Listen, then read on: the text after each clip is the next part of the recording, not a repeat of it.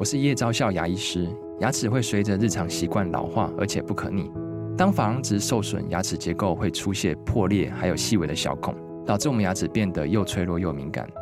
这边我真心推荐贝欧尼修复牙膏，内含 BioHAP 成分，搭配正确的刷牙习惯，经科学实证，可在两周有效让牙齿再矿化，修复受损珐琅质的细微小孔。相关资讯及购买通路，请参考资讯栏连结。本节目由生鲜食材科技出品，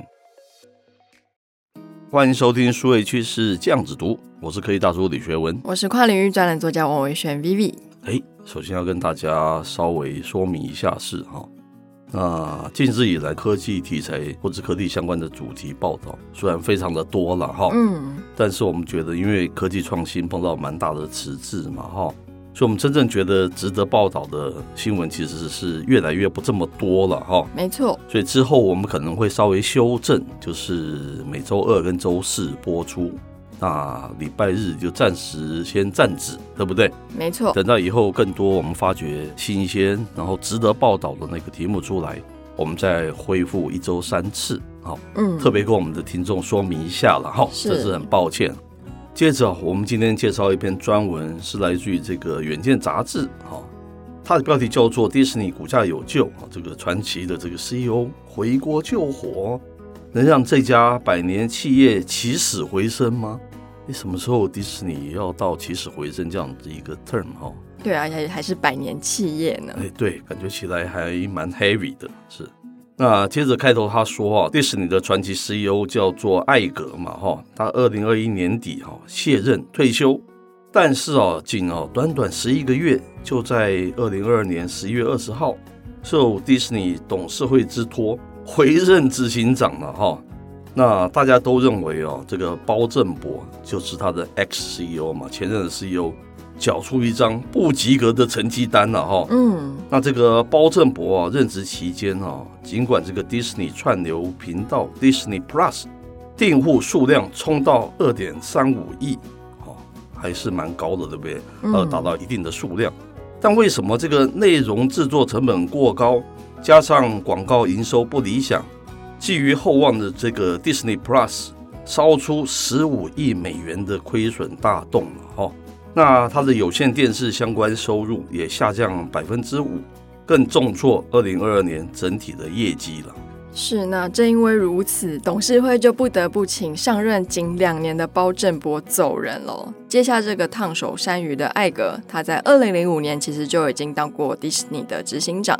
那陆续完成了像是皮克斯工作室、卢卡斯影业、漫威娱乐、福斯娱乐等重要的合并案。嗯，那他这些举措呢，不仅充实了迪士尼影音内容，也让迪士尼的市值翻了五倍。他的能力是备受肯定的。嗯，蛮强的，对不对？那 Wall Street Journal 哦，将这个艾格这种回锅的前东家的执行长。称为回力标执行长，还蛮有意思的一个字，对不对？那这个 Spencer Stewart 这家顾问公司，他的分析过去哈十二年，二十二位担任美国标普五百大企业的回力标执行长，他得出一个结论是，多数无法再创这个新的高峰了哈。那这个 Spencer Stewart 他统计。回力标执行长两次任职公司平均股价年涨幅为百分之二，哈，远低于首次任期的这个百分之六，啊。那九位哈第二任期哦是不满一年了，哈。就啊个别案例来看，哈，成绩也多半不甚理想，就是他的回任通常也没有想象中的这么理想啊，对不对？是。那接下来他就分享一些案例了。首先呢是 Twitter 的共同创办人 Dorsey，他在二零零八年离职后。他在二零一五年，Twitter 呢，他为了要挽救他的用户成长率，就请 Dorsey 回国了。但是呢，在二零二一年，Twitter 股价在四个月内下跌三成。是。那 Dorsey 也在同年的十一月离职。那除此之外呢，又如两千年到两千零九年任职宝桥，就是 P&G 执行长的 Allen Reifly，他堪称是宝桥百年企业的传奇人物哦。但是呢，他在二零一三年回国后的表现是判若两人，两年内的宝桥股票投资报酬率只剩百分之九，大幅低于美国标普五百大企业股票的百分之三十二。嗯。这可能前期跟后期那个时代氛围、产业氛围可能差别很大了，对不对？嗯、那接着他说，二零二二年啊，第二度回国担任临时执行长的星巴克创办人舒兹，也属于成功的案例哦。那舒兹透过这个大量的关闭分店、调整产品线、改善星巴克快速扩张亏损的这个体质了，终于在二零一一年创下连续三十季的营收。在收益哦破纪录的惊人纪录后哈，他在二零一七年再度卸任了。是，那 Disney 他在十二日的新闻稿中其实有表示哦，董事会他一致决定将艾格的合约延长两年。他曾表示，二零二四年年底就要走人的艾格也正式同意留到二零二六年的年底，确保继任者上任时。迪士尼可以更有竞争力。是。那消息一出哦，迪士尼当天的股价就收高零点七四 percent 到九十点一五美元。那盘后也大涨了。那这是二零二三年迄今迪士尼股价上涨百分之三点七，可以看得出来市场对于艾格是很有信心的。是。但他说哦这个信心跟期待还不够啦。艾格回任后啊，裁员七千人，降低人事成本，但是他恰逢传统媒体的巨变。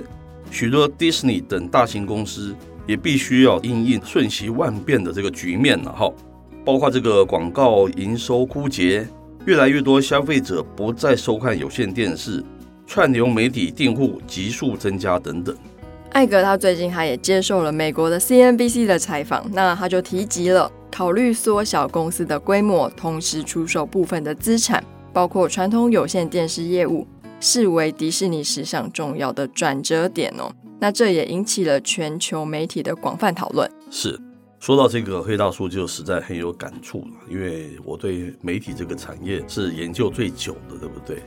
我一直以来都认为说，新媒体它真的是怎么讲，叫做成事不足败事有余。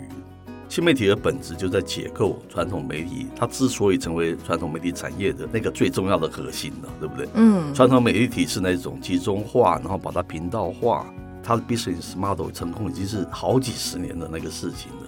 其实新媒体在在的都在解构这件事情，你又却要想象它变成像传统媒体那样子的赚钱，基本上一直以来我的理路一直是如此的哦。所以我说 OTT TV 其实很难真正的变成是一个产业。那你今天迪士尼也是一样，你说传统媒体经营很成功，但这个串流媒体它侵蚀到你的传统媒体，但串流媒体本身绝大部分都是非常亏损的。嗯，你从一个赚钱的，当然你赚钱也渐渐也不赚钱了，但走向一个蛮难赚钱的这样子一种行当里面，我觉得它是两面都不太讨好，哎，是不是？我觉得这个基本上这么大的那个产业，我个人是蛮难一言以蔽之去判断他说他怎么样拯救他的公司的啊，我也没有这样子的那个能耐。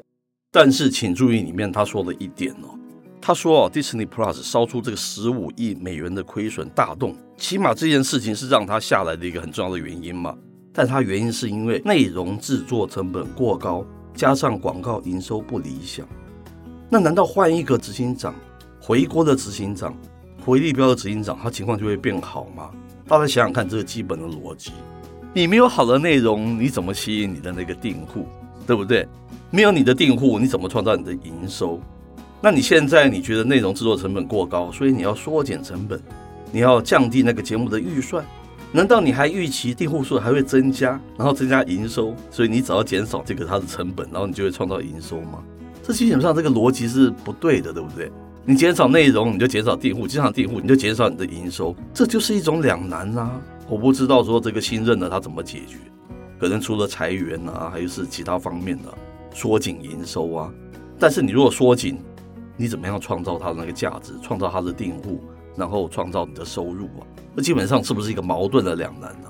嗯，我觉得艾格他的那个模式是数位汇流的模式没错，可是他没有想到的是数位汇流的困境。是他的模式，他有提到说，他二零零五年之后他就并购非常多的影业嘛，是，所以说数位汇流的平台它就是大者很大。我今天迪士尼很大了，我要去吃并很多的内容产制的产业。可是这也意味着这些成本会回到我自己身上。是，但是呢，它在 OTT 这一块的整个经营模式还没有这么稳固之前，是因为其实 Netflix 它也是蹲了好久，它 现在才慢慢慢慢的好像有持 平产生那个赚钱。但是 Netflix 它现在在选片的机制上，其实也设下了很多的限制跟障碍，它的 criteria 越来越严格。是。那迪士尼以前吃了这么多的内容影视产业，它虽然说它的内容很丰富。可是这也代表它其实非常的 heavy，嗯哼，所以我觉得，嗯，他是想要用数位汇流的玩法，可是他没有看到数位汇流的困境，嗯哼，那基本上来讲，我们说它就是一种两难啊，对不对？嗯，我觉得他再有才华，我个人是有点 negative，我觉得蛮难挽救这样子的情况的哈。那今天的内容到这边告一段落，我是 K 大叔李学文，我是跨领域专栏作家王维轩 Vivi，我们下回见喽，拜拜。